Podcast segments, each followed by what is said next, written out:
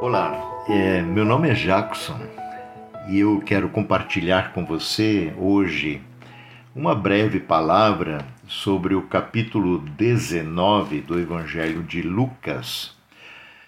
Eu me atenho especialmente aos versos 41 e, e seguintes, mais para o final deste capítulo. Ali Jesus tem é, um momento único, marcante. Aliás, ele se repete uma segunda vez é, na história da sua vida. Jesus chora. Jesus chora. É isso mesmo que você ouviu.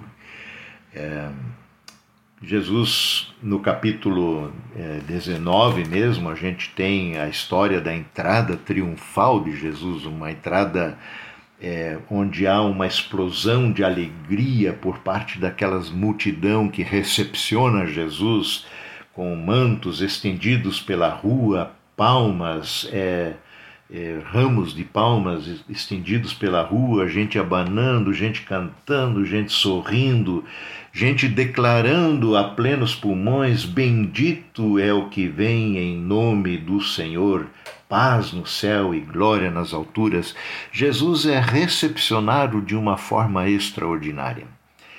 E aí, quando Jesus se aproximou de Jerusalém e viu a cidade, ele começou a chorar. Chorar.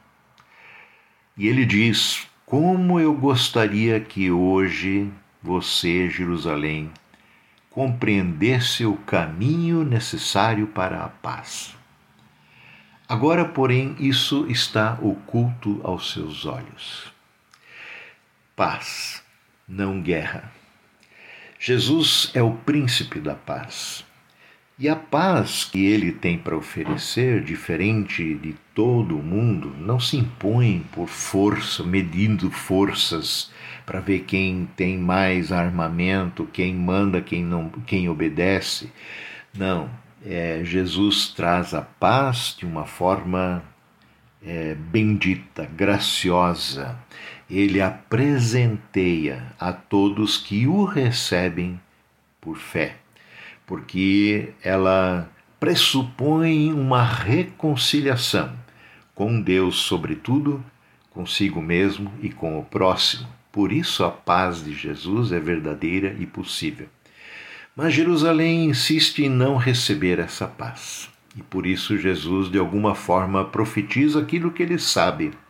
Chegará o tempo em que seus inimigos construirão rampas para atacar seus muros, e a, e a rodearão Jerusalém, e apertarão o cerco por todos os lados, esmagarão você e seus filhos, e não deixarão pedra sobre pedra. Você não, pois você não reconheceu que Deus a visitou.